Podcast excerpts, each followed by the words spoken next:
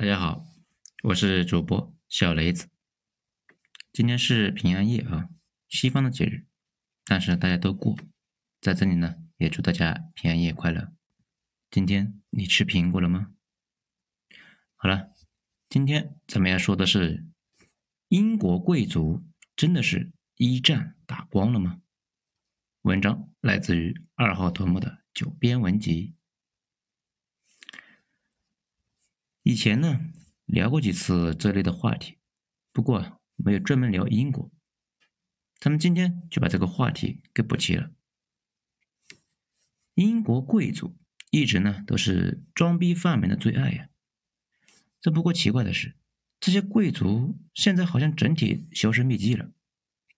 不少人呢，可能也跟我一样，之前听说过一个说法，说是在第一次世界大战中打光了。不过这玩意呢，有点先入为主，经不住考证。这段时间看了几本这方面的书，这些专著，发现之前太年轻了。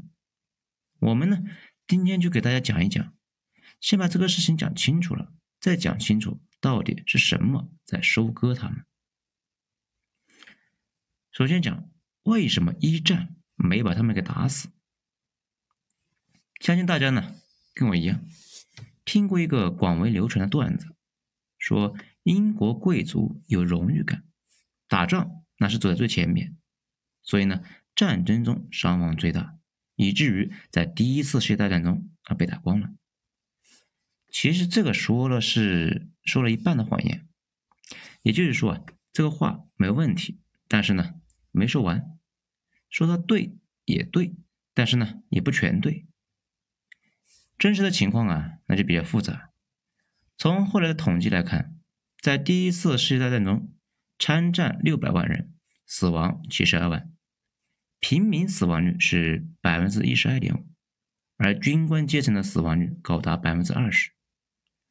战后的英国呢，直接就把这个归结到了军官们主要是贵族出身，有荣誉感，作战英勇，所以呢死得多。那么问题来了。英国打过无数的仗，英法百年、克里米亚、征战印度、布尔战争，几乎啊所有的战争中都是平民伤亡率高。那怎么在一战中突然贵族的伤亡率上来了呢？以往贵族都没有荣誉感，那为什么在一战中突然就荣誉感爆棚了呢？那这个明显不符合逻辑啊！其实呢，如果了解西方的战争模式，就知道问题出在哪了。在第一次世界大战前呢，一百年，大家啊主要的大战是用的是线列步兵，也就是呢排队枪决。当时呢，他这个步枪的精准度低，射速慢，就需要人数来凑。士兵们呢就排成一排，就往前走，得有人一边走一边敲鼓控制节奏，长官在前面呢控制速度。双方靠近到射程范围之内，把枪持平，然后随着指挥官的口令向前方射击。谁先承受不了这种伤亡，谁呢就先退出，另一方那就获胜了。大家注意一下啊，当时呢，长官是骑着马走在最前面的那个人，他就是军官嘛。部队前进的时候，他是走在前面控制速度的。行进的过程中，士兵们的枪是扛在肩膀上的。等到快要进入射程的时候，他就会溜达到列队的边上，士兵们把枪放平，然后跟着长官的命令就一起开枪。欧洲在第一次世界大战之前，相互之间都是贵族战争，非常体面的呀。互相打仗，那不会直接就瞄准这个长官呢。所以呢，尽管长官穿着非常的炫的制服站在边上指挥，大家呀也不会开枪打他。只是士兵们来互相屠杀。当然了，这个规则的背后有它的逻辑。如果大家都想着擒贼先擒王，那最惨的是贵族的军官们。所以呢，贵族为了自己的安全，严令手下的人不准射杀对方的军官。这个呢，慢慢的也就形成了一个惯例。而且啊，贵族不是杀来的，是用抓的。大家有没有看过那个电视？冰与火之歌》啊，也就是《权力的游戏》啊，美剧。这里面就知道，那里边的贵族呢被抓到之后，大家的第一反应是去要赎金，而不是直接杀了。欧洲那边的贵族之间呢，大部分那都有血缘关系，这就算呢没有共同的血缘，说不定也有共享情妇啊。抬头不见低头见，熟人社会那是很讲规矩的呀。所以呢，这一套不杀军官的规则，那就维持了一百多年。以至于呢，我们现在看起来那会打仗啊，非常的奇怪。现代战争中，军官呢就怕被别人看出来是演变成一个攻击目标。当时呢，恰好相反，军官们那是花枝招展呢，那就怕对方看不到。万一看不到，把自己当成平民射杀了，那就不好了呀。直到第一次世界大战，形势突然变了。这个呢，倒也不是规则变了，而是技术进步。导致战争模式变了。英国在战争初期并没有觉得这场战争跟以往呢有什么不一样，还是跟以前似的，贵族的军官们骑着高头大马，打扮的跟个公鸡似的，就走在前面，带着士兵们从家乡出发前往前线。到了前线呢，还跟之前一样，大家排着队，整齐的队伍啊就往前推进，贵族的军官走在最前边，控制好队列的速度。但是这次不一样了，这还没等要看到敌人呢，子弹就如雨点般的从天而降，直接就把他们走在最前面的那批人就给干掉了。这一点大家可能理解不了，这按理说步枪应该是直射啊，那子弹怎么从天上掉下来了呢？这个就是一战特色。当时步枪呢，早就已经不是那个拿破仑时期的那种没有什么准头的一个前装枪。当时呢，早就已经更新到了射程超远、超离谱的一个后膛枪。当时的步枪呢，现在中东还在当那个狙击步枪使用。还有最新大规模的装备的马克沁。所以呢，侦察兵远远看到对方的军团过来了，不是像之前一样等看清楚人之后再射击啊，而是等到对方进入了射程就开枪。问题是啊，当时步枪的射程达到了恐怖的一公里。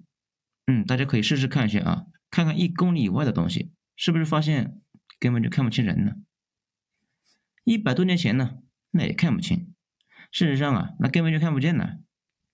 当时呢，不是对方靠近了之后再打，而是呢，等对方的军队进入了事先预定好的位置，指挥官用望远镜观察之后啊，大家调整好那个标尺，一起举枪向天仰射。几十万发子弹，那真的就跟下雨似的砸向对方。这个东西呢，当时的机枪那也是仰射的，不是直射。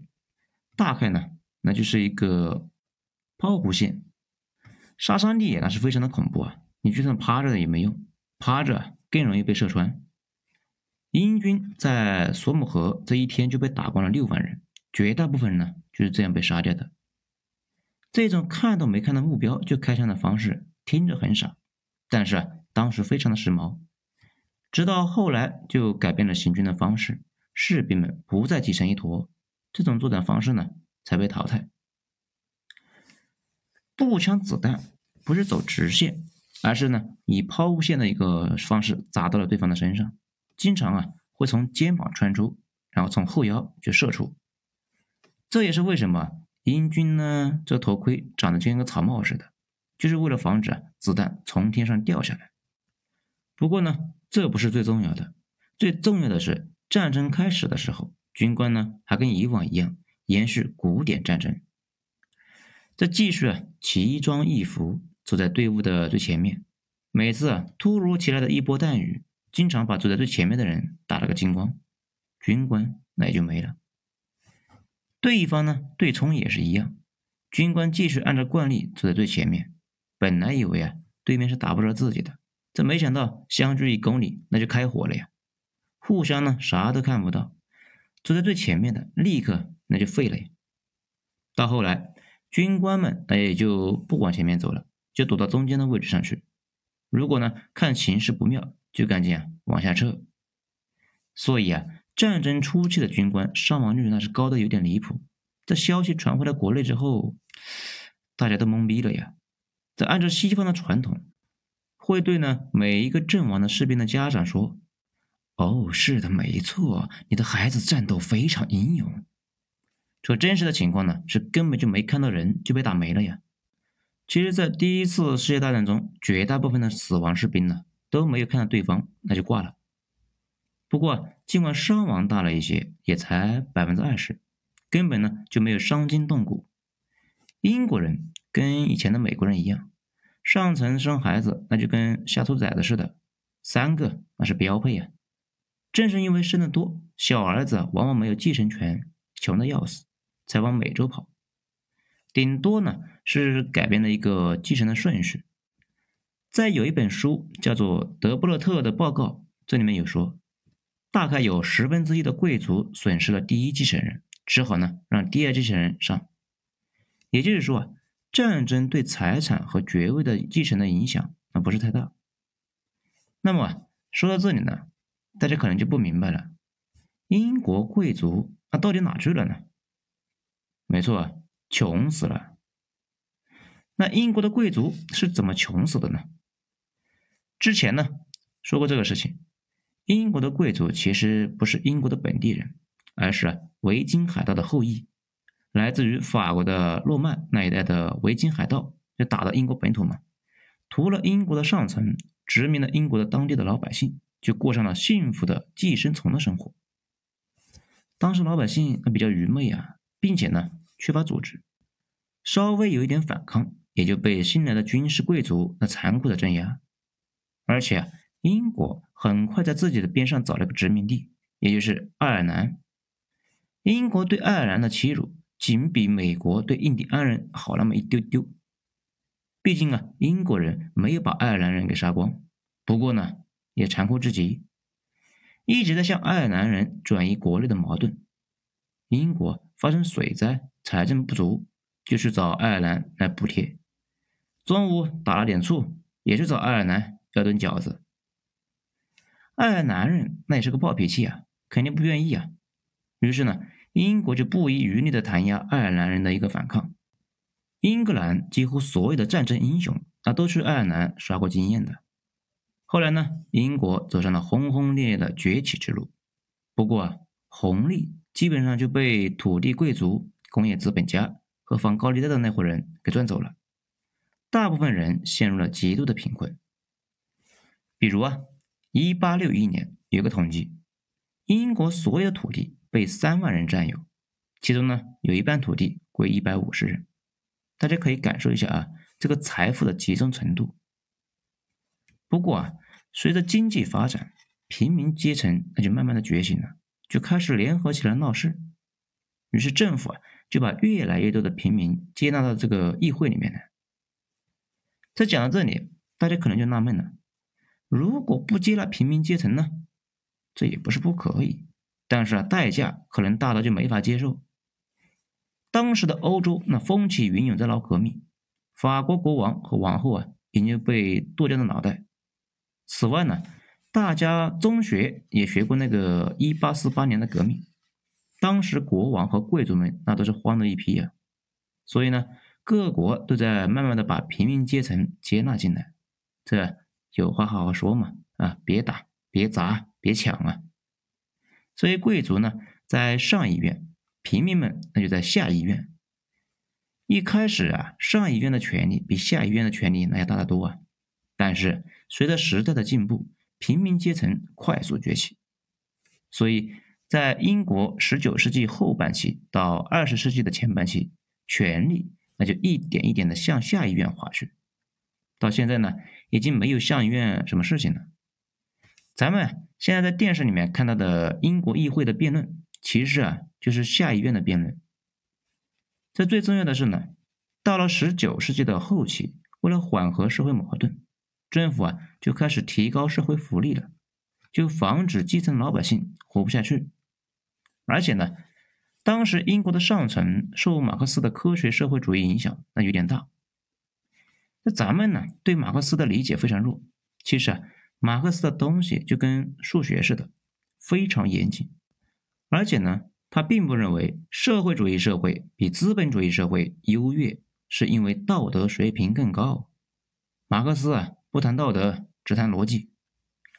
当时著名的英国首相阿斯奎斯，那就大量的引用过马克思的基本观点，是这么说的：社会财富归根结底都是人创造的。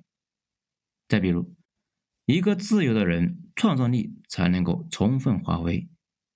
还有，每个人的自由发展是一切人的自由发展的条件。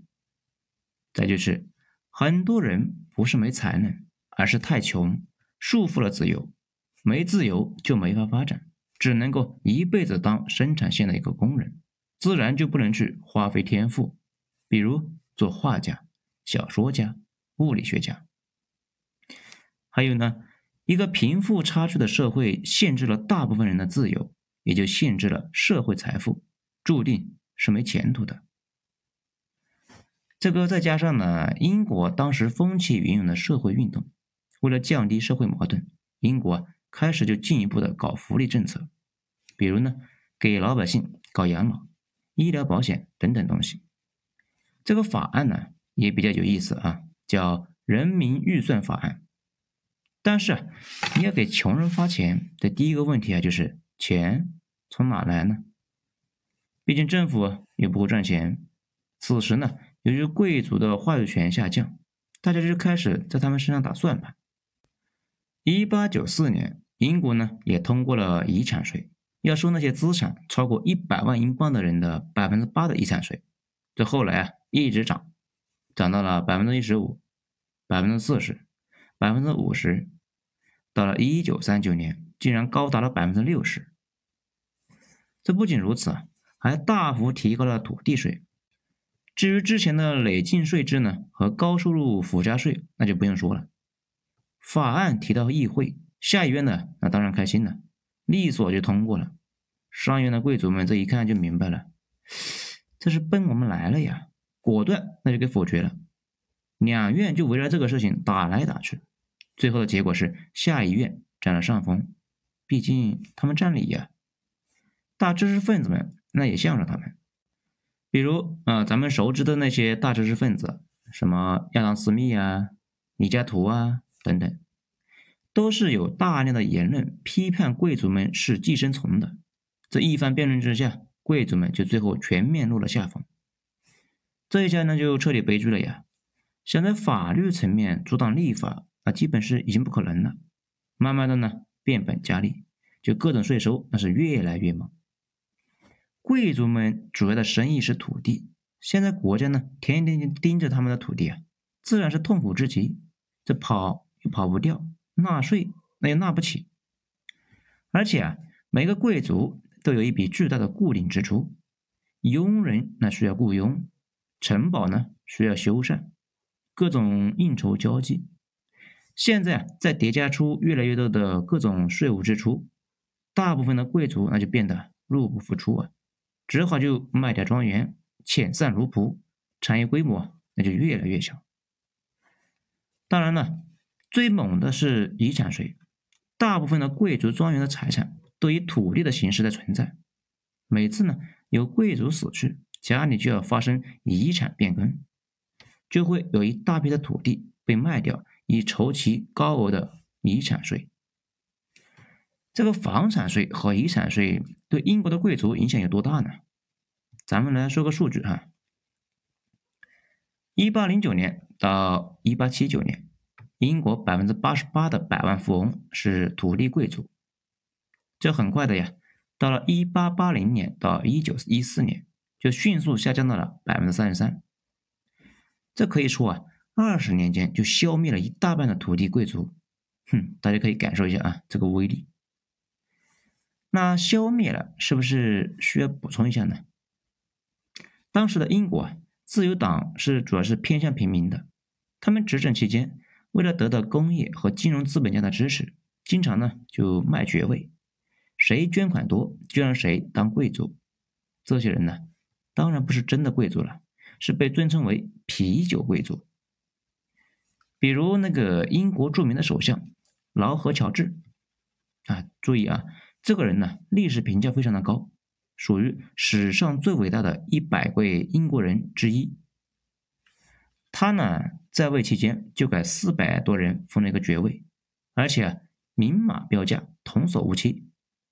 骑士一万英镑，男爵三万，上议院贵族五万英镑。国王讨厌首相这种行为，可是呢，他又没权利拒绝，于是就签署授权证的时候啊，就捂着鼻子去签，借此表达了英国皇室对首相霸权的无声的抗议。这些花钱买来的啤酒贵族也不和那些老贵族就相互为伍，互相的就看不上。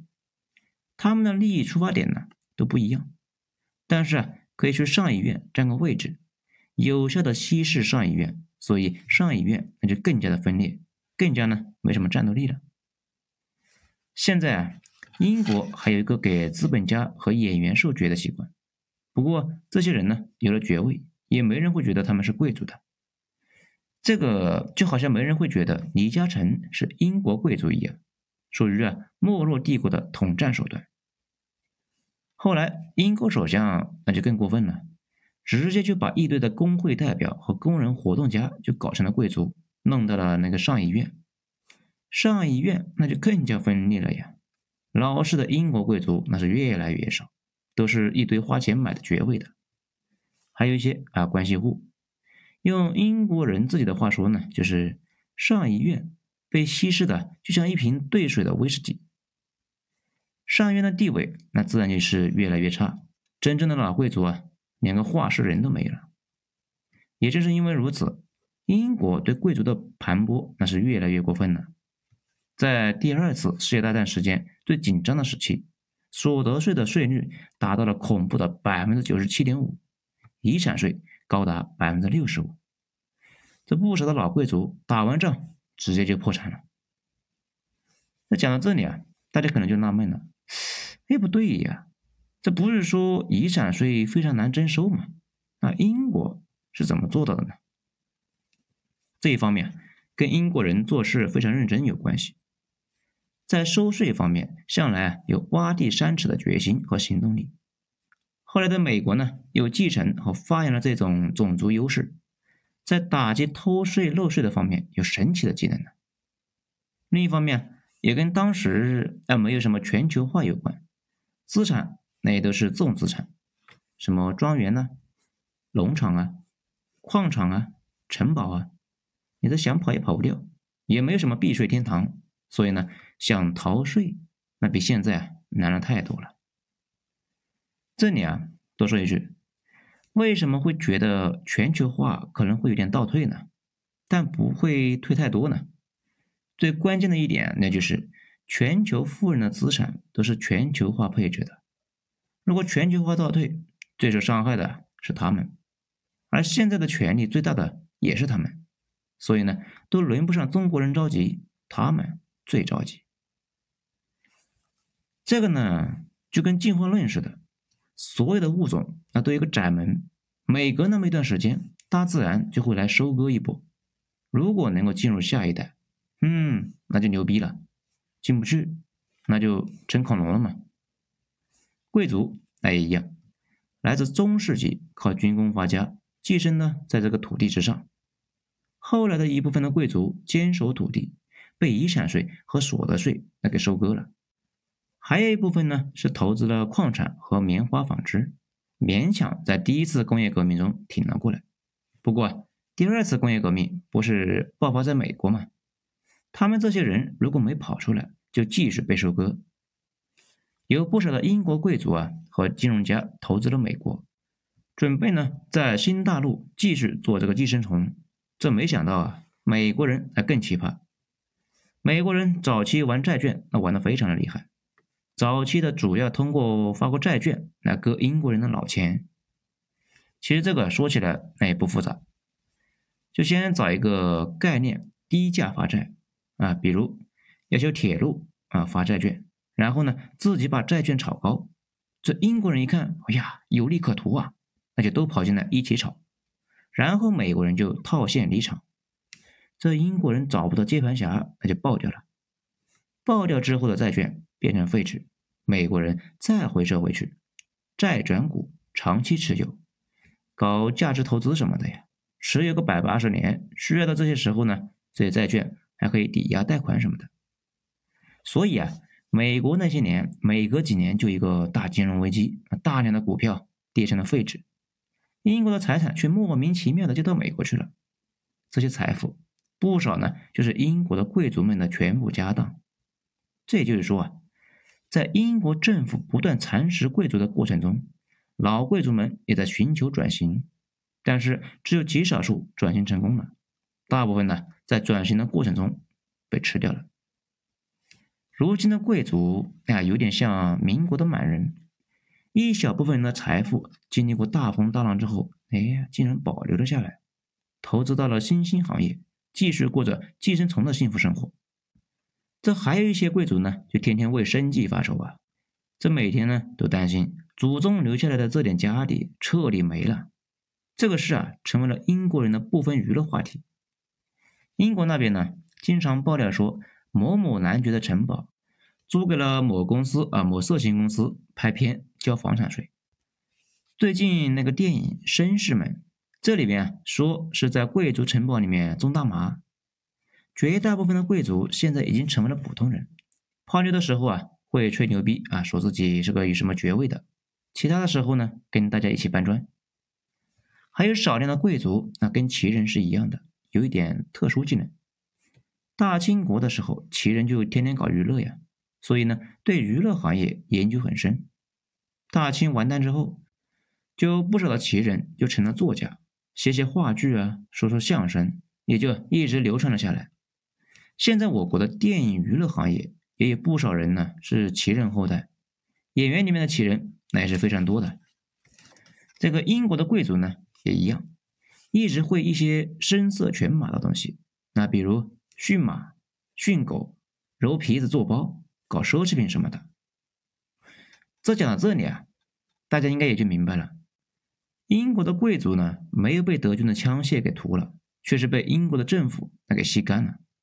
这也正是英国人的一向的风格，逮到谁就把谁当奶牛，等到奶牛没了，就只能够吸自己内部的奶牛。不过呢，贵族这种带着特权的寄生阶级确实该吸呀。英国在战后就走上了一条曲折的福利之路。当初吸贵族，这一方面呢是为了打仗筹款，另一方面也是为了建设福利国家。哼，从现在来看。福利国家这个是非常一言难尽，咱们呀找个时间再细说这个事。好了，今天就讲到这里，精彩咱们下次接着继续。我是主播小雷子，谢谢大家的收听。